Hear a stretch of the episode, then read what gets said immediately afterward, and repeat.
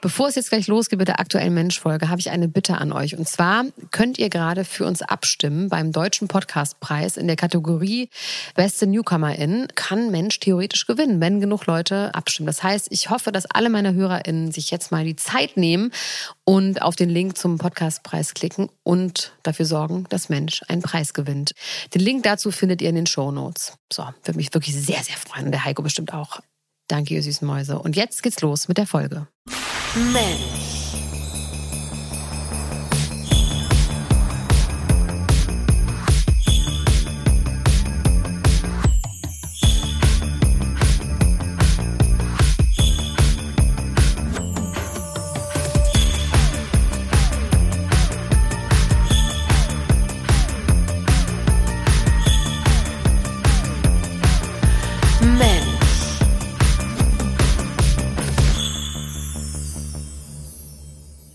Hallo, mein Name ist Elena Gruschka und ich heiße euch ganz herzlich und feierlich willkommen zu Mensch der Weihnachtsspezialfolge. Mensch, Weihnachten.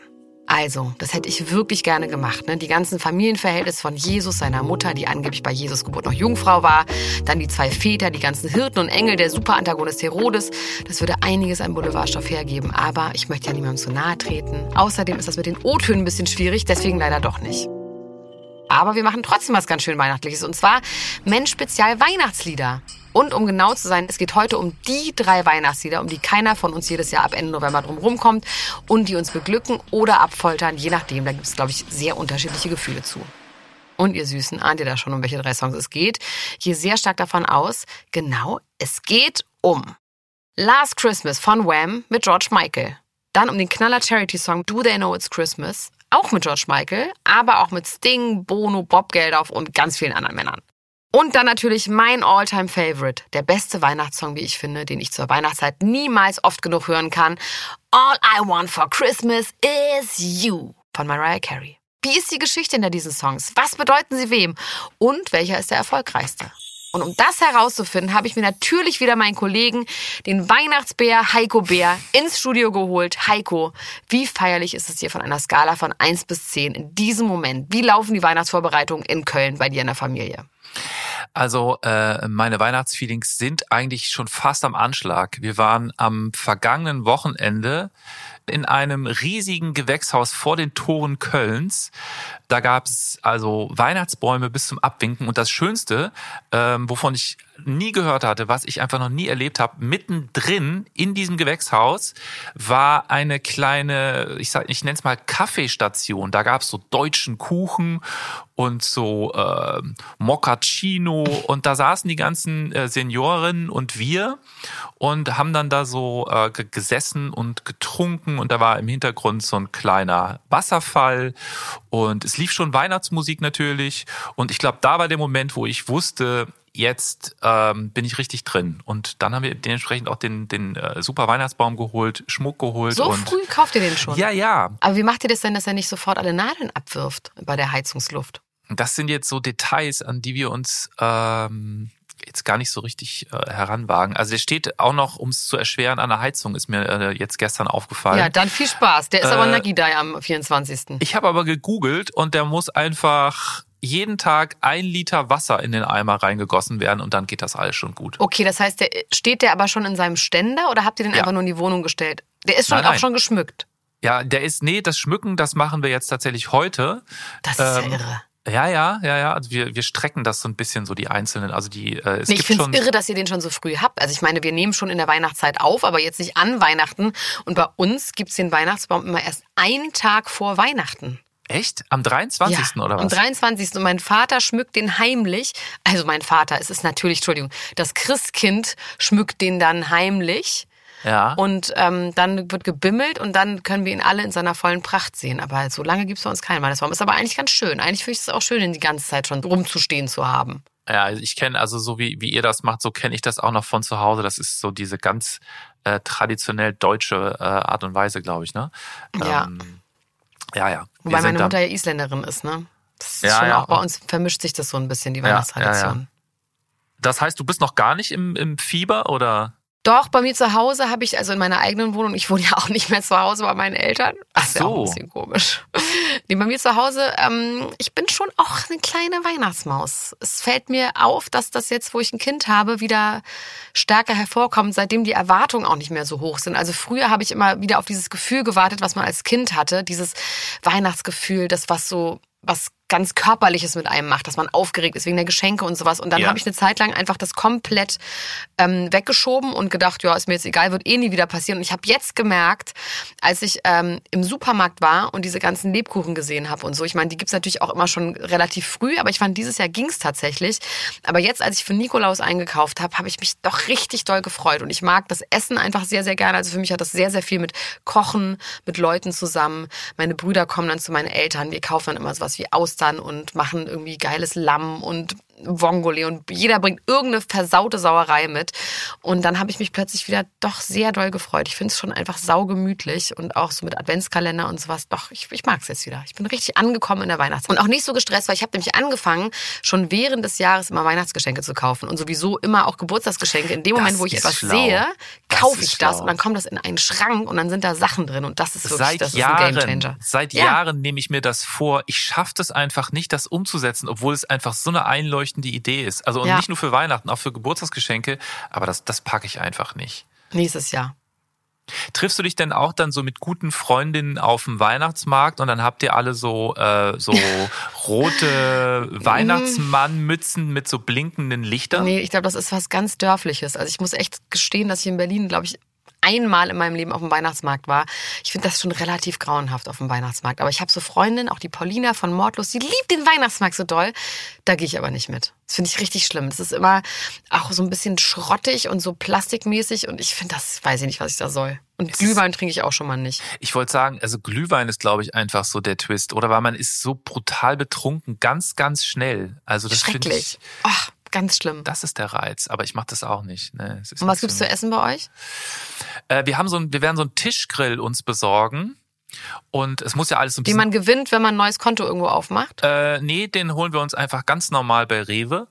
Und, äh, Kauft ihr aber, ja? Ja, den müssen wir uns noch besorgen. Aber ähm, wir wollen natürlich so ein bisschen sowas Eventiges, ne? Also äh, Fondue wurde abgewählt bei uns, Gott sei Dank. Das habe ich einfach auch zu oh, ich oft. Ich liebe Fondue. Gibt's Silvester nee. immer bei uns. Nee, danke.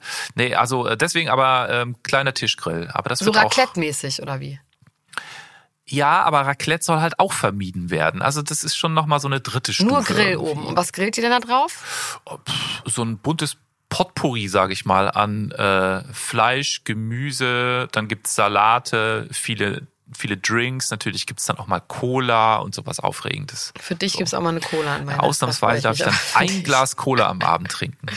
Bei uns gibt's wirklich klassisch Gans, aber nur Gänsekeule, weil mein Vater mag nur die Keulen. Das heißt, es werden mehrere Gänse getötet dafür, dass wir die Keulen haben, dass jeder eine Keule hat. Dann gibt's immer Champagner. Was passiert mit dem Rest von der Gans? Der wird hoffentlich an jemand anderen verkauft. Nee, die, also wir kaufen schon immer nur die Keulen. Große Keulen. Dann gibt's Klöße, dann gibt's am zweiten Weihnachtsfeiertag gibt's ähm, isländisches Lamm mit karamellisierten Kartoffeln und Rotkohl. Boah, das ist so spezifisch, oh, ey, bei dir. Krass. Ja, Heimelig klingt das alles. Ganz heim. Oh, ich freue mich auch richtig, richtig, weil meine Eltern haben auch so ein Haus auf dem Land und dann ist meistens auch, selbst wenn nur reif ist, ist es für den Berliner ja schon fast wie Schnee. Mhm. Oh, herrlich. Ich freue mich ganz doll. Und ähm, ich freue mich auch, dass wir diese Weihnachtsspezialfolge machen. Wir haben es hier auch im Studio richtig muckelig, haben uns hier so ein bisschen Kerzen aufgestellt, ein bisschen äh, Tannengrün und es ist ganz gemütlich. Und ich freue mich und ich finde es auch gut, über diese Weihnachtssongs zu reden, weil die lösen dann ja irgendwie das Weihnachtsgefühl in einem aus. Deswegen lass uns mal loslegen, ne?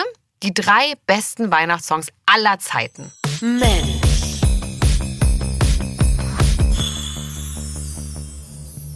Und da ich mich nicht entscheiden konnte, mit welchem wir anfangen, werde ich das jetzt hier live auslosen. Und ich bin mir ziemlich sicher, dass unser lieber Kollege und Cutter Felix Stäblein dafür irgendeine ganz tolle Musik jetzt drunter legt. Weil ich möchte ihn an dieser Stelle auch mal grüßen, Heiko, oder? Weil das wird hier ja geschnitten ja. von Felix Stäblein.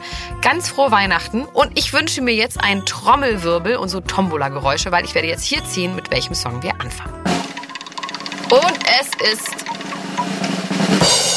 toll. Last Christmas von Wham. Super. Okay, fangen wir an. Es ist August 1984. Wir befinden uns in der 23 Gosfield Street in London, England, in den Edwison Studios.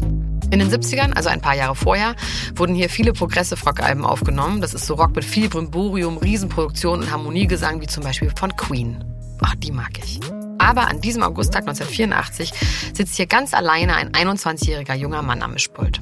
Es ist zwar Hochsommer, aber der Studioassistent hat sich die Mühe gemacht, Weihnachtsstimmung aufkommen zu lassen. Es gibt kleine Lichterketten, Papiergeland mit Weihnachtsmotiven, die quer durchs Studio laufen. Wie bei uns. Wie bei uns, ja. Und darunter sitzt also dieser 21-jährige Mann und spielt Keyboards mit zwei Fingern. Er heißt Georgios Kyriakos Pantayoto, später besser bekannt als George Michael. Nur kurz zuvor saß George noch mit seinem Buddy Andy in einem anderen Studio mit einer Horde von Musikern, Producern, Bedenkenträgern, Besserwissern und Männern zusammen. Alle wollten ihm reinreden, aber wenn es um die Musik geht, lässt George sich nicht beirren. Er vertraut auf sich und will durchsetzen, was er sich in den Kopf gesetzt hat. Auch wenn er keine Ahnung hat, wie, sein Buddy Andy beruhigt und sagt, George, mach einfach, du kannst das. Ich gehe irgendwie absolut davon aus, dass du diese Wham-Doku gesehen hast, die auch genauso heißt, auf Netflix. Wie findest du die eigentlich? Was hast du da mitgenommen? Ich habe mir die wirklich zur Vorbereitung heute Nacht noch reingezogen. Ah, okay. Und mich hat das schon gerührt, ne? Das ist so rührend, weil man weiß ja, George Michael ist dann ja inzwischen auch gestorben, hat ja auch eine große Drogenkarriere dann auch irgendwann ähm, hinter sich und äh, irgendwie rührt mich das, wenn man diese jungen Leute sieht, die noch so voller Hoffnung und Elan sind und ähm, auch wie Andy und er zusammen sind. Andy ist so der Bodenständige, der sich nie so sehr über seine Kunst definiert hat und George ist derjenige, der einfach, das ist sein ganzes Leben, der hat ja auch alles selber produziert und so. Also mich hat das extrem beeindruckt, dass er auch so ein krasser Musiker war und ähm, irgendwie ist das Verhältnis zwischen Andy und George auch wirklich süß. Also die kann ich wirklich empfehlen. Ganz süß. Hast du die gesehen? Ja, ich habe die auch gesehen. Ist schon so ein bisschen länger her, aber was bei mir so hängen geblieben ist, was ich so natürlich, was heißt natürlich, also ich wusste es einfach nicht, ähm, also das Thema seiner Sexualität, dass er so früh eigentlich die Idee hatte, sich zu outen und dann aber sein Buddy Andrew und äh, eine Freundin ihm davon abraten. Ja. Und so früh quasi Weichen gestellt werden und er irgendwie, so fühlt sich das zumindest für mich an, einfach nicht mehr aus der Nummer rauskommt. Also, weil es wird dann ja so zum Frauenschwarm und so. Und ähm, in Wirklichkeit muss das ja aber ein krasses auch sich verstellen irgendwie gewesen sein. Also der hatte ja auch Freundinnen äh, in seinem Leben, okay. Aber letzten Endes ist ja klar, was seine Orientierung irgendwie gewesen ist. Und das fand ich schon auch so ein bisschen traurig irgendwie, dass der also Superstar, super begabter Typ, einfach auch, finde ich auch voll der gute Typ insgesamt, aber dass der dieses Geheimnis so irgendwie dann in sich Ja, und tragen dann immer musste. diese ganzen Teenager, die ihm BHs auf die Bühne werfen. Ne? Also er sagt dann ja auch selber, ich habe nie gedacht, dass ich ein Teenie-Star werde. Aber man kann sich seine Fans nicht aussuchen. Ja, er sagte auch irgendwie so einen Satz, den finde ich so, äh, den finde ich auch irgendwie hart. Also das ist so in, in etwa übersetzt. Also wenn dein Ziel ist, der am meisten verkaufende Künstler des Jahres zu werden, dann wirst du dein Leben einfach nicht schwieriger machen, als es sein muss. Ja. Und das bezieht er dann eben darauf. Das finde ich schon, also es sind dann halt offensichtlich so Opfer, die er äh, auf sich nehmen möchte. Ja. Jetzt sitzt George also alleine im Studio und arbeitet an einem Weihnachtssong im Hochsommer. Er hat sich nach langen Verhandlungen mit der Plattenfirma durchgesetzt und ist dabei, die Stimme, den Chor, die Synthesizer und Beats zu programmieren und die Schlittenglocken. Ein Mann namens Chris Porter und zwei Assistenten sind mit im Studio und Chris will unbedingt diese Schlittenglocken spielen. No, sagt George, das mache ich ganz alleine. Sein Bandkollege Andy, der zu diesem Zeitpunkt der einzige Bandkollege von George ist, ist auch nicht mit im Studio. Er hat sich anscheinend untergeordnet und gedacht, egal, das wird schon, Hauptsache die Kohle stimmt. Entstanden ist der Song in Georges altem Kinderzimmer bereits im Februar 1984. Er nimmt ihn mit einem simplen Aufnahmegerät auf, als sie bei seinen Eltern sind. Andy sitzt derweil unten im Wohnzimmer und guckt Fernsehen. Und dann liegt der Song in der Schublade, bis seine Plattenfirma anruft und sagt, wir brauchen dringend noch einen Weihnachtssong. Ja, der Song heißt übrigens eigentlich Last Easter. Äh, wusstest du das? Also das sagen zumindest so ein paar Quellen. gewusst. Das ist sehr witzig. ist nicht so ganz abgesichert, äh, aber wenn man mal den Text nimmt, also jetzt abseits vom Refrain, ist da jetzt nicht so krass der Weihnachtsvibe. Ne? Das ist ein positiver Sound, aber die Texte sind eher unglücklich oder zumindest traurig. Also ich finde, was untergeht, wie gut die Texte von George Michael eigentlich gewesen sind. Also sowas wie What a fool I've been, but if you kissed me now, I know you'd fool me again. Also ich war ein Trottel und nur ein Kuss und ich bin wieder Trottel. Ist eigentlich eine geile Beschreibung für die Liebe. Ja, man könnte aber tatsächlich Christmas einfach mit Easter hier austauschen. Können wir mal ganz kurz machen. Last Easter I gave you my heart, but the very next day you gave it away. Kein Problem. Ja. Kann man einfach machen. Können Sie doch auch noch einen Ostersong draus machen. Einfach nur die, diese, diese Schlittenglocken weg, oder? Ja. Das heißt aber auch, dass nur das Musikvideo das Ganze so weihnachtlich macht, ne? Und natürlich die Ja. Schlittenglocken. Stimmt, und die Produktion ist auch schon weihnachtlich. Aber ich versuche mal ganz kurz wiederzugeben, was in diesem Musikvideo denn passiert. Also, es ist eine Gruppe Freunde. Ich würde sagen, nur Heteropaare. Ja. George ist da so mit einer Blonden, das ist, glaube ich, seine Freundin. Und dann gibt's da aber noch ein Paar. Und da ist so eine Brünette dabei. Und die will George eigentlich, beziehungsweise vielleicht hatte er auch schon mal was mit der. Also vielleicht letztes Weihnachten. Ne? Also es ist auf jeden Fall immer so komische Blicke zwischen den beiden. Die ist aber mit seinem Freund Andy zusammen. Die fahren dann zusammen Ski, sind im Schnee, Seilball fahren, Schneeballschlachten. Also alles auch im richtigen geilen 80er Jahre Ski-Style mit so geilen Anzügen und so. Super. Also ich habe mir das Video halt jetzt nochmal richtig kleinteilig angeguckt und ähm, ich checke halt Sachen, die ich ewig nicht gecheckt habe. Nämlich, dass es da andauernd Rückblenden gibt. Also äh, es Ach gibt, so, das habe ich auch nicht ja, verstanden. es gibt da so Szenen, äh, wo er nämlich mit der Brünetten noch zusammen ist. Da sind die dann so Arm in Arm und feiern halt zusammen Weihnachten. Das habe ich nicht verstanden. Ich dachte, Ja. wieso sind die denn jetzt plötzlich hier Arm in Arm? So das hätten sie aber filmisch ein bisschen besser lösen können. Aber ohne Scheiß. Deswegen heißt der Song halt so. Ja. Also er erinnert sich halt irgendwie so nostalgisch an letztes Jahr Weihnachten, während er Weihnachten feiert. Aber das hätte man auch in Schwarz-Weiß oder so machen müssen. Ja, das habe ich wirklich ja ohne Scheiß jetzt erst gecheckt. Aber jetzt kommt der absolute Knaller-Twist. Sie trägt im heutigen Weihnachten die gleiche Brosche, die er ihr vor einem Jahr Weihnachten geschenkt hat. Oha. Hast du das alles rausgefunden? Da gibt es Ja. dazu irgendwo eine Seite. Nee, das habe ich wirklich rausgefunden, weil ich das halt ganz kleinteilig mir angeguckt habe. Witzig. Und äh, also sonst habe ich da immer nur so sehr oberflächlich das halt äh, mir, mir so, naja, es lief halt irgendwie so mit. Aber ich habe halt ja, also wirklich jahrzehntelang nicht gecheckt, dass das immer so Rückblicke Nee, sind. ich Ist auch nicht so Haben gut wir was gemacht. mit aufgedeckt hier in unserem investigativen Podcast. Ja. Ich finde übrigens geil, ähm, also wo wir jetzt gerade nochmal über das Video und seinen Look da so reden. George hat später auch gesagt, wenn er auf die Bilder guckt aus der Zeit, dann muss er immer erst überlegen, bin ich das oder ist das Prinzessin Diana? Das ist schon Hammer und nicht ganz falsch. Also die Frisuren sind schon Hingucker, ne? Also von ja, allen. und der da. ist aber auch süß, hat auch so schöne Zähne. Ich finde, er ist wirklich ein sehr gut aussehender Mann. ich finde, Andy ist auch ein sehr gut aussehender Mann. Ja. Hier noch ein bisschen was zu den Hintergründen, wie das Ganze gedreht wurde. Also Ende November 84, ja, so knapp ist das alles, wird eine englische Reisegruppe nach Saas-Fee in der Schweiz geflogen. Dabei sind die Band, Familie, Freunde, zwei Backingsängerinnen namens Pepsi und Shirley, auch wieder geile Namen, dazu ein Model, Kathy Hill, das die frostige Ex-Freundin spielen soll. Sie bekommen nicht nur eine Drehgenehmigung, sie dürfen sogar im Auto bis zum Skilift fahren. Und das, obwohl Saas-Fee eigentlich autofrei ist. Es gibt Aufnahmen in der Seilbahn, die aber immer nur kurz hin und her fährt und niemals den ganzen Berg hoch. Eigentlich soll in einer urigen Hütte gefilmt werden, aber irgendwie findet keiner den Schlüssel. Also fahren sie ins Gemeindezentrum und müssen da aufbauen. Ist auch lustig, wenn man das nochmal mit dem Wissen sich nochmal anguckt. Ja. Die Stimmung ist vor dem Dreh schon sehr gut. Alle sind besoffen. Irgendjemand kotzt in einen Wasserfilter. Die Stimmung geht dann ganz kurz in den Keller. Aber dann springt irgendjemand nackt in den Hotelpool. Und die Hotelbar wird natürlich leer getrunken. Klassische Engländer an Weihnachten. Wer bei all der Partymacherei eher zurückhaltend ist? George. Er checkt zwischendurch immer die Aufnahmen und später wird alles rausgeschnitten, wo er sich zu dick findet. Er will offensichtlich bei einem die Kontrolle behalten. 60.000 Pfund ist das Budget für ein Video, das man jahrzehntelang gucken wird. Das ist aber günstig gewesen dann.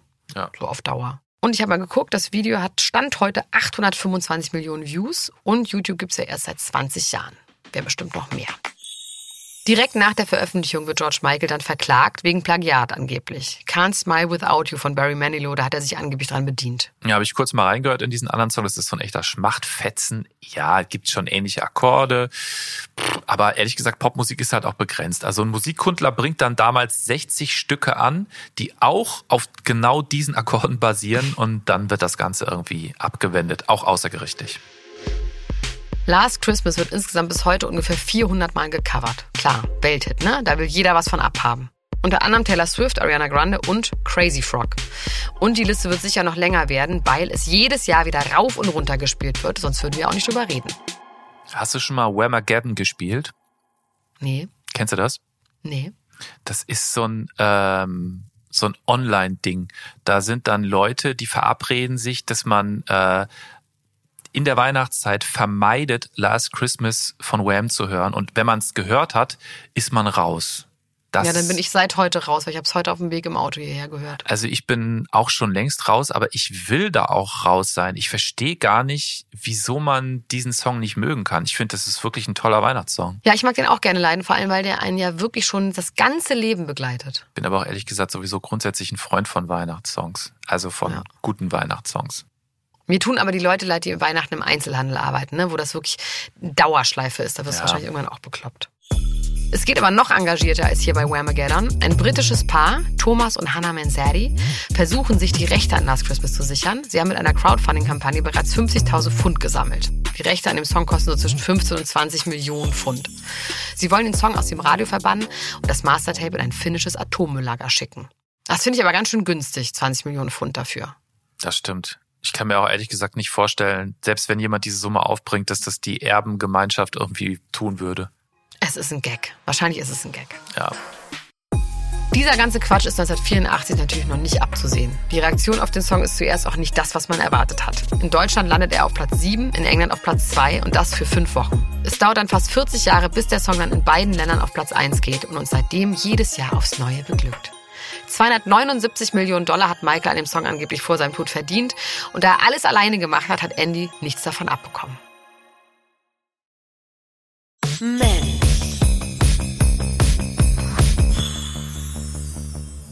Okay, ich ziehe nun den zweiten Song. Do They Know It's Christmas von Band Aid. Okay, das ist also unser Platz 2 der wichtigsten Weihnachtssongs aller Zeiten. Und wir bleiben noch mal ganz kurz bei George Michael. When there's loads and loads of other pop stars about, I just tend to climb up a bit. But uh, it's been good. The song's really catchy. It's a major threat to our, our major threat to our fourth number one. Your fourth number. What's your next single?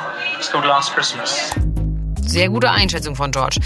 Das ist ein Interview, das er 1984 gibt und ist Teil der Wham-Doku, über die wir gerade schon geredet haben. Denn George ist auch bei unserem zweiten Song dabei. Witzig. In dem Video sagt er erstens, oh, ich werde immer so schüchtern, wenn so viele Stars zusammenkommen.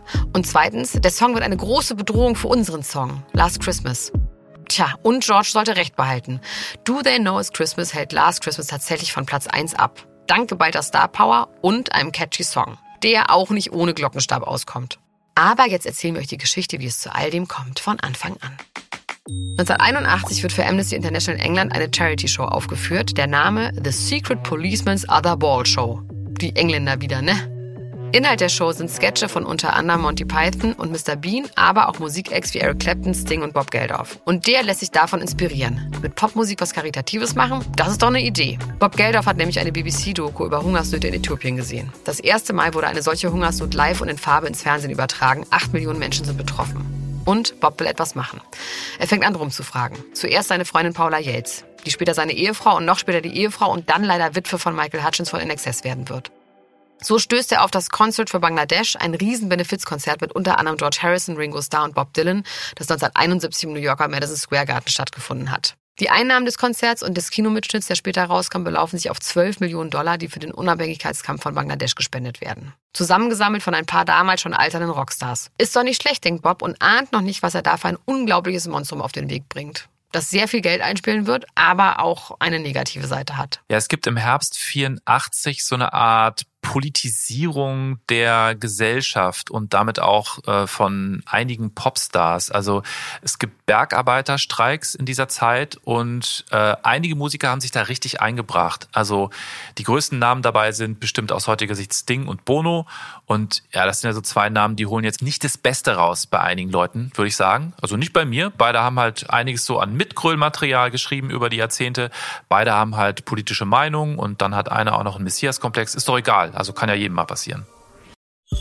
Das ist also das Klima, in dem unser Weihnachtssong und das Projekt Bandit entstehen. Ein komischer Name irgendwie, so eins zu eins. Ne? Das heißt ja einfach Pflaster auf Englisch.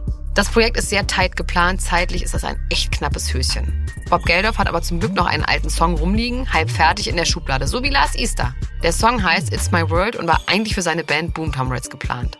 Zusammen mit einem Kollegen arbeitet er dann alles um, schreibt einen neuen Text und Do They Know It's Christmas ist fertig. In dem Song geht es darum, dass während wir hier Weihnachten feiern, in Äthiopien Kinder verhungern. Do they know it's Christmas time at all? Wissen die überhaupt, dass gerade Weihnachten ist? Ja, ist kein falscher Gedanke, aber natürlich auch ein bisschen naiv. Ne? Es gibt zum einen sehr viele Christen in Afrika und auch so wissen die Leute schon, dass Weihnachten ist. Naja.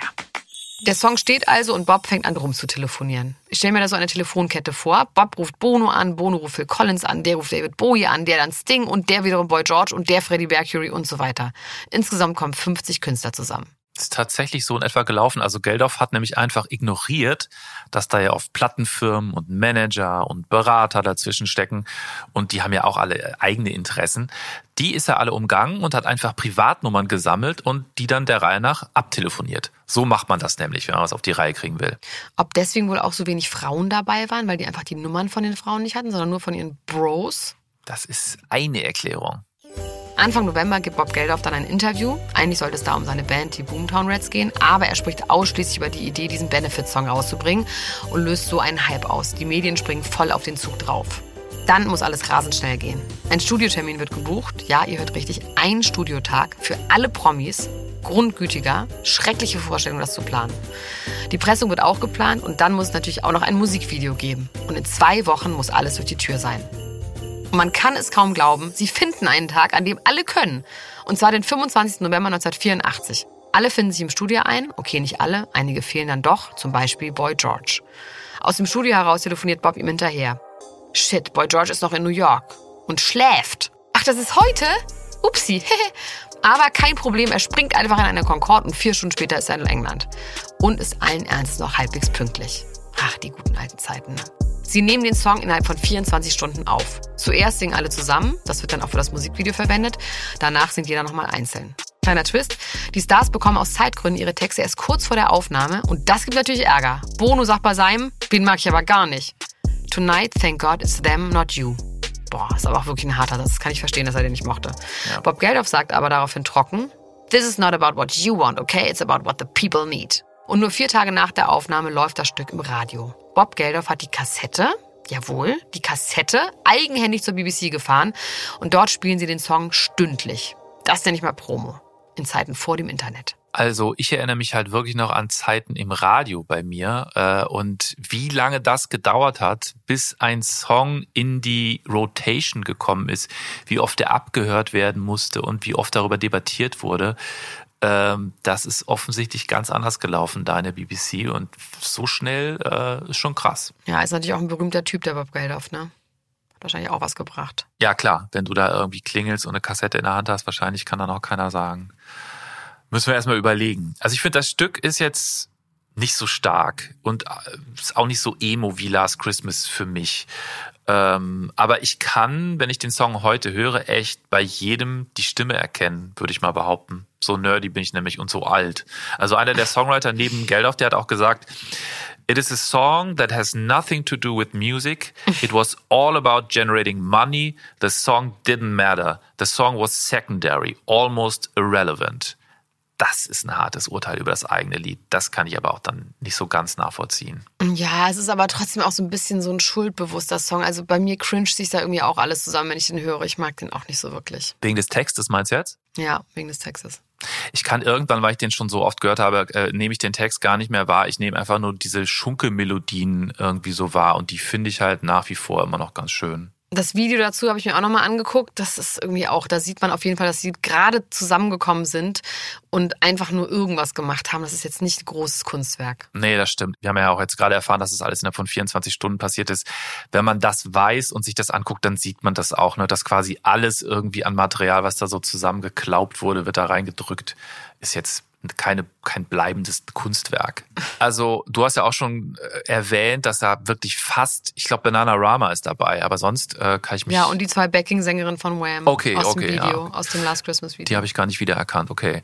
Ja, aber sonst ist es ja sehr, sehr dünn und ähm, nicht weiße People gibt's auch jetzt nicht gerade viel, ne? Ist auch ein bisschen undivers aus heutiger Sicht. Ja, die haben sich wohl auch geweigert. Also afroamerikanische Artists haben ihm ganz viel abgesagt, weil sie gesagt haben, das ist eigentlich unmöglich, was du hier machst. Echt? Hast du da einen Namen? Hat das jemand so explizit gesagt? Nö, ich habe es aber dazu gelesen. Also ich habe jetzt keinen Namen, aber es ist ja auch offensichtlich. Die sind ja auch äh, durch äh, Abwesenheit glänzen die ja hier ja auch. Ja, ja, aber man weiß ja nicht, wieso sie nicht dabei sind. Ne? Also ob Bob Geldof sich einfach nur aus seiner Perspektive an weiße Leute nur gerichtet hat? Oder, äh, also nee, du, nee. Ah, okay. Es gibt ja auch schon wirklich viel Kritik. Also Ja, ja. natürlich so grundsätzlich an Benefizmusik. Ne? Die Argumente sind irgendwie klar. Zum Beispiel verzichten da Stars auf Honorar. Okay, das ist ja auch astronomisch teilweise. Aber dagegen muss man das Image aufrechnen, was sie natürlich dazu bekommen. Also die Unterstellung, dass Leute nur aus Promogründen dabei sind, weil sie glauben, das ist gut fürs Image.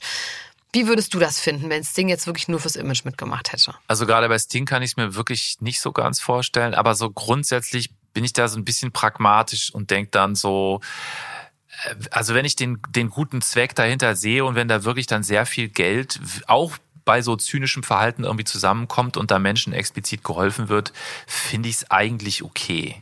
Du? Ja, ich finde es auch okay. Ich meine, das ist ja immer wieder diese Frage, ne? ist das so eine Art Ablasshandel? Das heißt, man, äh, man Ja. macht irgendwas, um sein Gewissen zu beruhigen.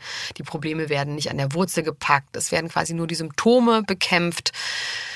Klar, das ist natürlich grundsätzlich ähm, was, wo man drüber reden kann. Aber ich weiß zum Beispiel, dass Menschen, die jetzt zum Beispiel Hilfsorganisationen leiten, sagen, es ist mir vollkommen egal, warum mir jemand Geld gibt, um den Leuten zu helfen. Hauptsache, es wird Geld bezahlt. Und ob das dann an Weihnachten besonders viel ist, ist doch super. So, ne? Das heißt, dieses Argument wird auch oft von Leuten eingesetzt, wo man denkt, so, du hast jetzt ja gar nichts damit zu tun. Es ist auch ein bisschen anmaßend, irgendwie von Popstars ausgerechnet zu erwarten, dass die irgendwelche Probleme an irgendwelchen Wurzeln packen. Ne? Also Ja. die können ja nur das tun, was ihr Job ist.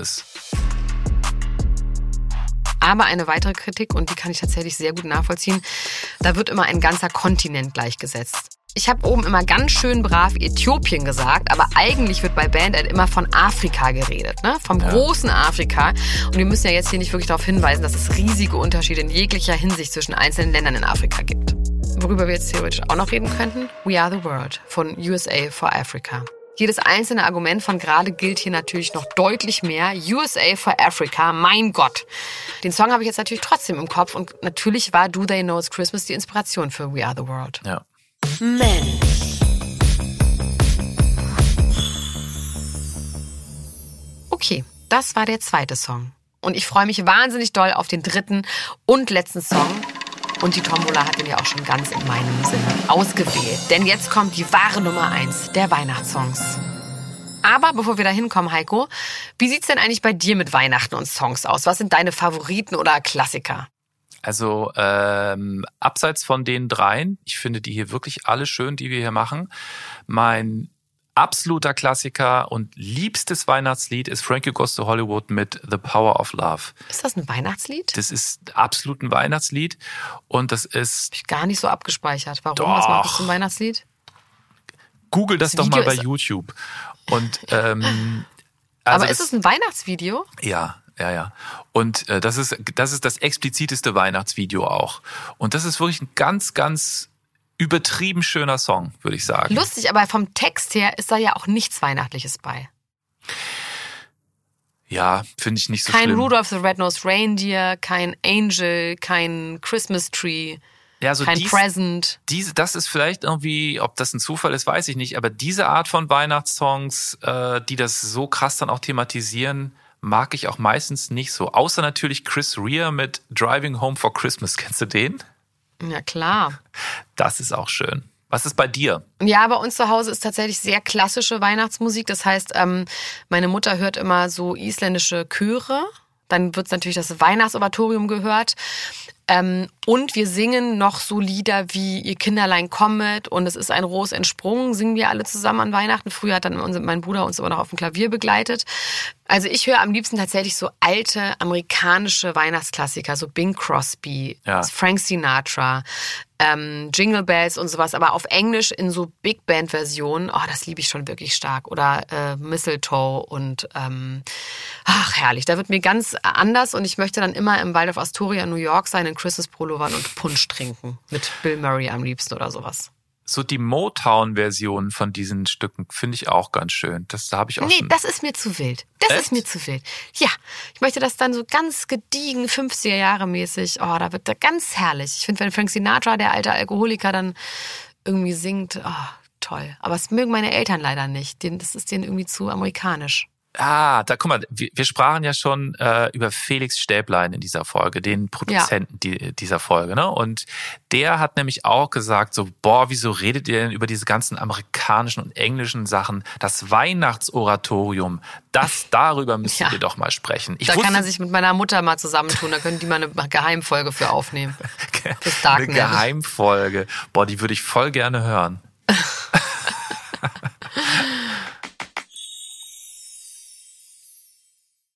Aber jetzt kommen wir endlich zu meinem Lieblingssong und zwar zu Mariah Carey und All I Want for Christmas. Tell you what, thank you so much for helping me with my Christmas shopping. I You're cannot so tell you.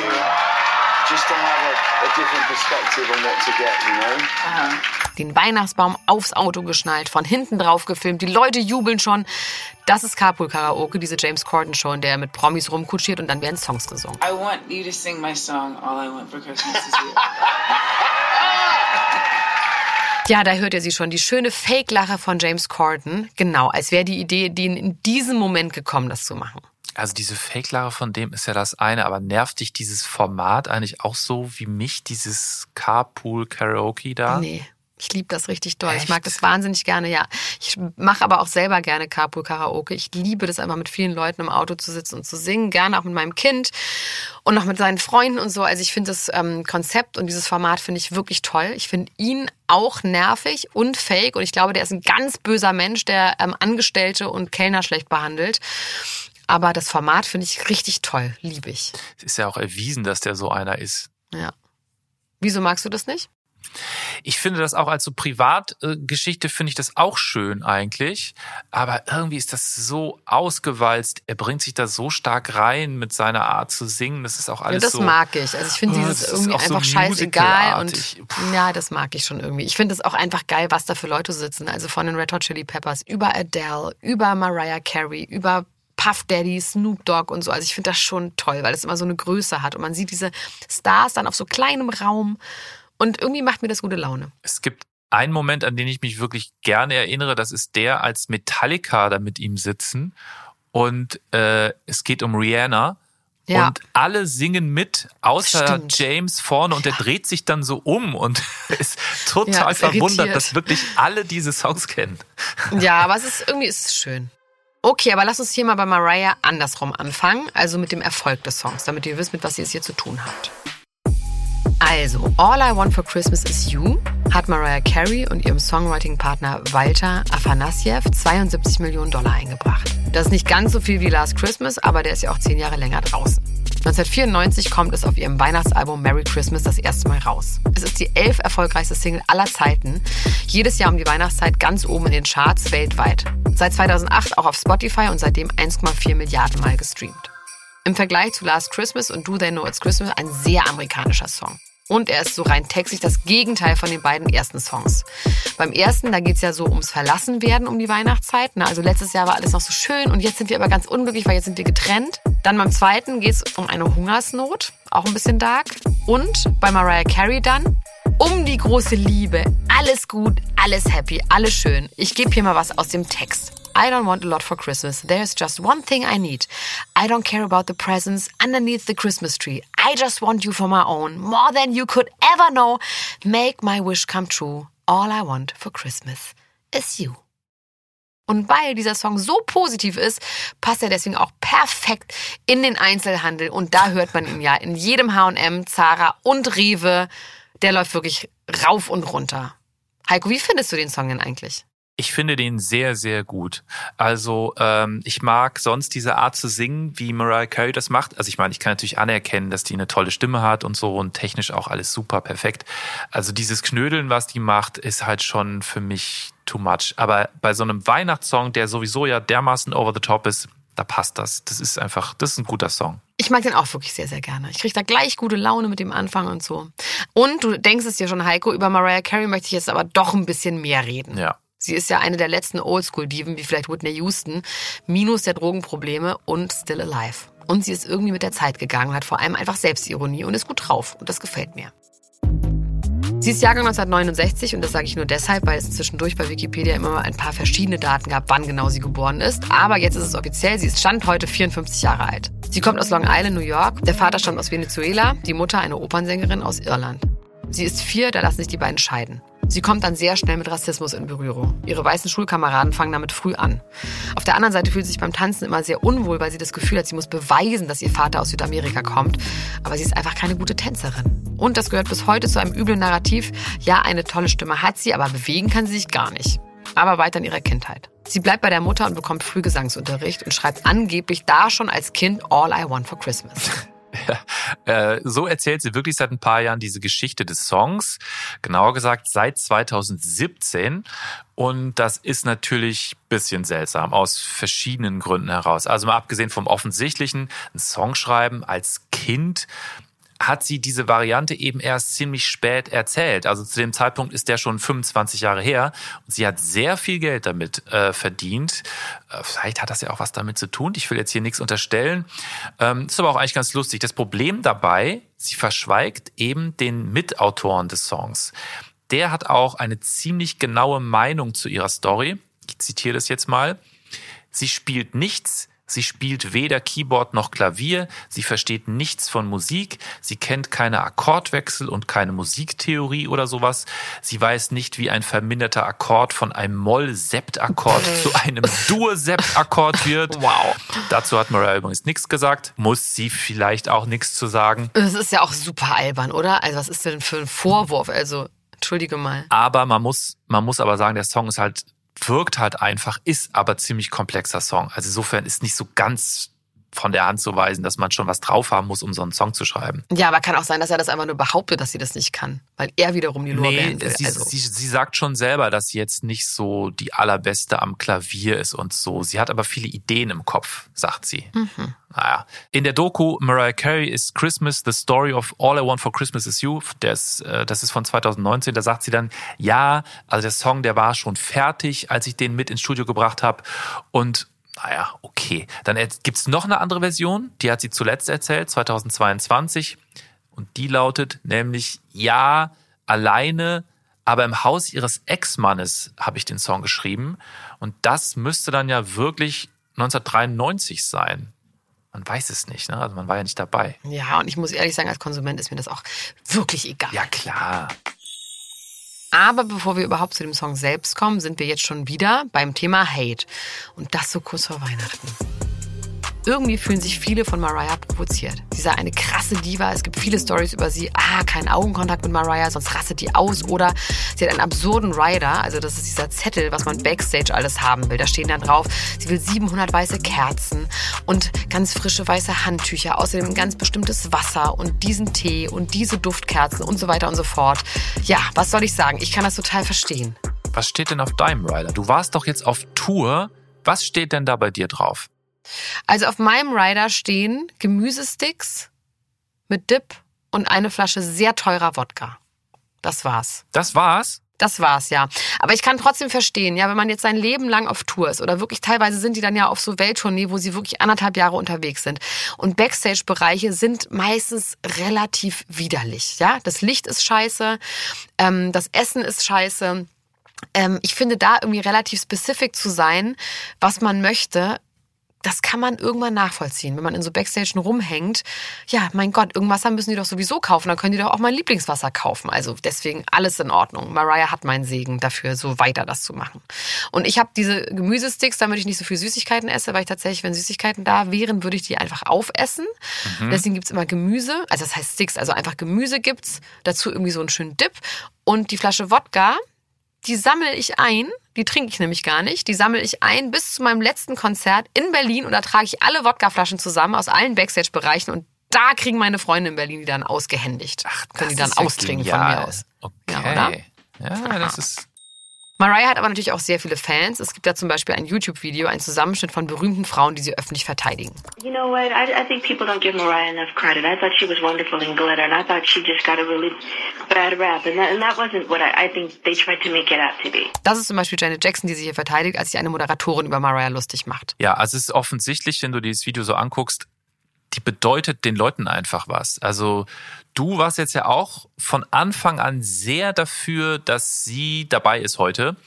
Und das würde mich schon mal interessieren. Also erstmal abgesehen vom Song, das ist natürlich ein Klassiker, ist ja unbestreitbar. Aber warum, also was fasziniert dich eigentlich so? Ja, also ich muss sagen, ich möchte diesen Song auch mögen. Es gab mal eine Zeit, wo der einem auch auf den Sack gegangen ist. Und dann wurde das aber irgendwie über Social Media, über was auch immer, wurde irgendwie so ein Gefühl hergestellt. Ja, der nervt, aber wir spielen ihn jetzt noch häufiger und noch mehr. Und dann wurde das irgendwie so ein bisschen kultig und jetzt freut man sich. Und irgendwie ist das ein Song, der verbindet. Also es war zum Beispiel jetzt gerade bei der 1 Live Krone, da war ich zwar nicht vor Ort, aber ich habe gesehen, so ein Aftershow-Party-Video, die ganze Tanzfläche ist voll, da sind irgendwie Casper und Materia und keine Ahnung, wer da alles war. Ja, also diese ganzen Leute sind zusammen auf dieser Tanzfläche und es wird dann um 0 Uhr All I Want for Christmas is You gespielt und alle rasten aus, sind besoffen, jeder kennt diesen Song. Und irgendwie finde ich das ein verbindendes Element. Ähm, ja, ich weiß nicht. Und ich mag gerne auch einfach so positiv sein. Ich mag gerne, dass ich mich dann jedes Mal freuen kann, wenn ich den höre. Und es ist auch einfach ein geiler Song. Allein dieser Anfang, dann diese Schlittenglocken, die ganze Stimmung, der Vibe. Love it. Aber kurz nochmal weiter in ihrer Bio. Es ist früh klar, dass sie Sängerin werden will. Wer ihre Stimme kennt und wer kennt die nicht, bitteschön, der muss zugeben, jemand mit so einer Stimme muss raus auf die Bühne. Das heißt ja immer, die kann fünf Oktaven singen. Das klingt für mich so ahnungslos total over the top, aber ich glaube das natürlich gerne. Ich kann wahrscheinlich anderthalb Oktaven singen. Wie Mariah bist du denn? Also ich bin, ich bin ja ein Spotify-Artist. Ihr könnt euch mein Werk angucken. Bei Spotify unter Elena Gruschka habe ich ein paar Hammer-Songs. Ähm, mir hat mal eine Gesangslehrerin gesagt, dass jeder Mensch theoretisch diese fünf Oktaven singen kann. Das ist was, was man also rein anatomisch kann man das. Manche Leute können das dann aber von Natur aus, dass sie wissen, wie sie das machen.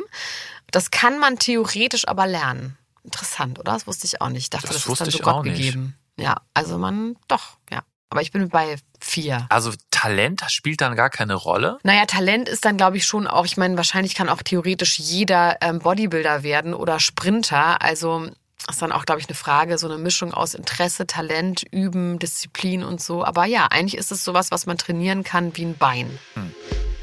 Mariahs Einstieg ist Background-Sängerin einer Salsa-Künstlerin. So lernt sie Tommy Motola kennen, den Chef von Sony, der größten Plattenfirma damals. Sie sind von 1993 bis 97 verheiratet und klar hat das geholfen. Aber weh, jetzt kommt mir einer, die ist ja nur deswegen berühmt geworden. Ne? Sie ist ein Ausnahmetalent und die Ehe ist grauenhaft. Das erzählt sie im Nachhinein. Ja, das ist absolut keine große Liebe. Es gibt da eine Autobiografie, The Meaning of Mariah Carey. Die ist offenbar sehr, sehr trübe, nicht nur was diese Ehe angeht. Vielleicht mal überlegen, ob man das lesen sollte. Was ich weiß über die Beziehung, im Grunde ist die Idee, dass ihr Ehemann sie vor ihrer Familie rettet, was ja auch schon bitter ist. Macht er auch auf seine Art. Er sperrt sie nämlich ein. Also sie wohnt in einem Multimillionen-Dollar-Haus. Natürlich, es gibt überall Kameras im Haus. Es gibt eine Gegensprechanlage, damit er sie überall und immer erreichen kann. Und es gibt halt so Security Guards, äh, die überall rumlaufen. Also sie selber nennt das Ganze im Nachhinein Sing Sing, also Knast. Ich muss natürlich sagen, es juckt mich sehr in den Fingern, mich da jetzt knietief reinzuknien. Ne? Eigentlich wäre das schon fast was für eine eigene Folge Mensch Mariah. Aber wir sind hier ja bei der Musik. Ne? Es soll ja um die Songs gehen. Ne? Ja. Trotzdem noch mal ganz kurz zurück zu Mariahs Leben. Auf das erste Album 1990 wird sie Bootcamp-mäßig vorbereitet. Gesang, Tanz, Choreografie und das zahlt sich aus. Das Debüt verkauft sich 12 Millionen Mal. Und das geht so weiter. Bei ihrem Album Music Box von 1993 ist sie dann bei 30 Millionen Verkäufen pro Album. Das sind wirklich große Zahlen. Im gleichen Jahr trifft sie dann auch auf den besagten Walter, mit dem sie an ihrem Weihnachtsalbum arbeitet. Beide haben da lustigerweise überhaupt gar keinen Bock drauf. Vor allem Mariah sagt, das ist mir zu früh. Ich habe doch erst zwei richtige Alben draußen. Sie lässt sich aber überreden, weil sie einfach Weihnachtsfan ist, obwohl oder gerade weil Weihnachten in ihrer Kindheit nicht so leicht war. Mein Gott, würde ich da jetzt gerne länger drüber reden, aber mache ich vielleicht mal an anderer Stelle. Ihr Co-Autor Walter, der gibt sehr gerne Interviews zu diesem Song. Vor 20 Jahren waren Weihnachtsmusik und Weihnachtsalben von Künstlern noch nicht die große Sache, die sie heute sind. Der erste Song, den wir schrieben, war Miss You Most at Christmas Time. Es war ein balladeskes, irgendwie trauriges Lied. Und dann schrieben wir ein klassisches religiöses Lied namens Jesus Born on This Day. Und dann fingen wir an zu schreiben, was Mariah und was Tommy Motola wollten, nämlich einen alten Rock'n'Roll-Weihnachtssong im Stil der 60er Jahre von Phil Spector. Ja, also Phil Spector, sehr, sehr furchtbarer Typ. Der ist 2003 äh, des Mordes für schuldig befunden worden und landet im Knast und stirbt da 2021. Der ist in den 60ern äh, so der Producer und erfindet einen unglaublich bombastischen Sound. Wall of Sound nennt er das Ganze. Und äh, das übertragen in die 90er, so soll Mariah klingen.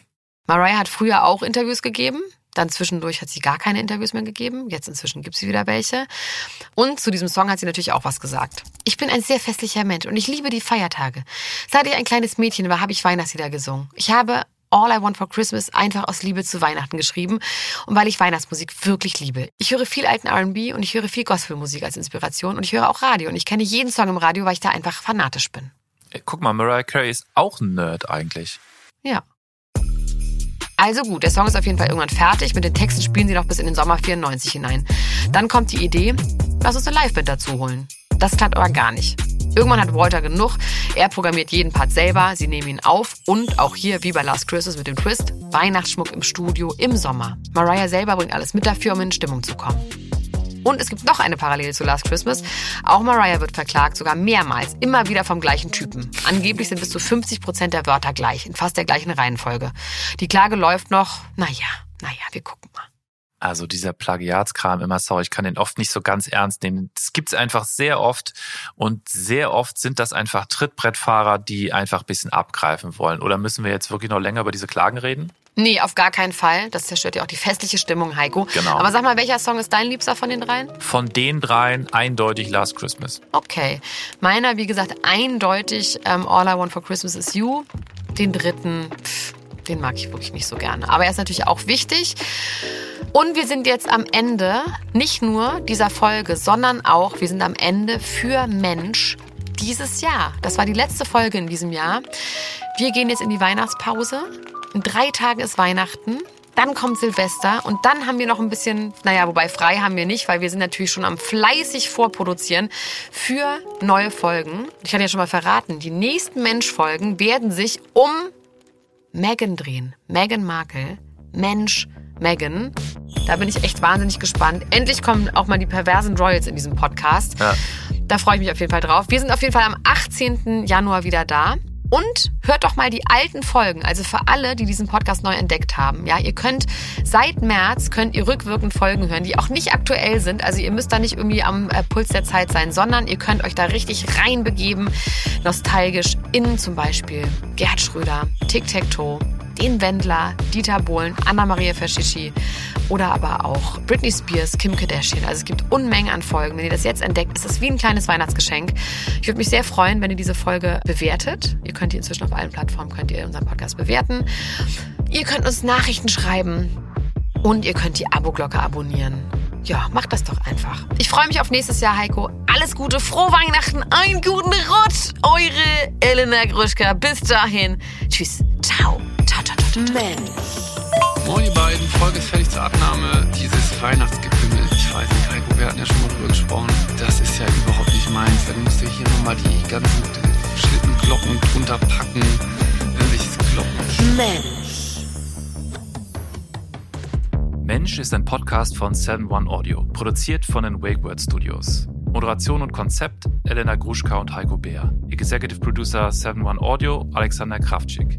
Producer 7-One Audio Marius Fraune. Executive Producer WakeWord Sven Rüdicke und Ruben Schulze-Fröhlich. Projektleitung WakeWord Miriam Aberkane. Redaktion Heiko Beer, Mira Dönges. Produktion Felix Stäblein. Musik Elena Gruschka und Nikolai Potthoff.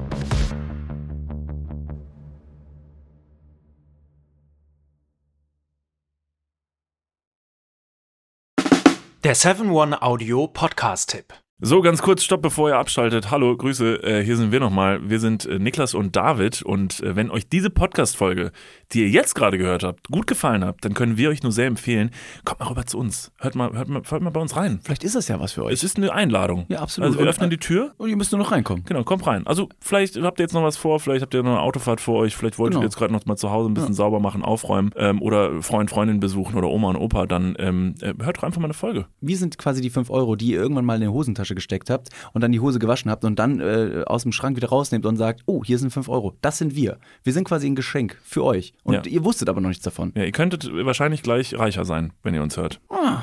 Gedanklich. Also mental ähm, Bereicherung im äh, Mindset. Falls ihr äh, Mindset-Defizite aufweist. Kommt We vorbei. got you covered.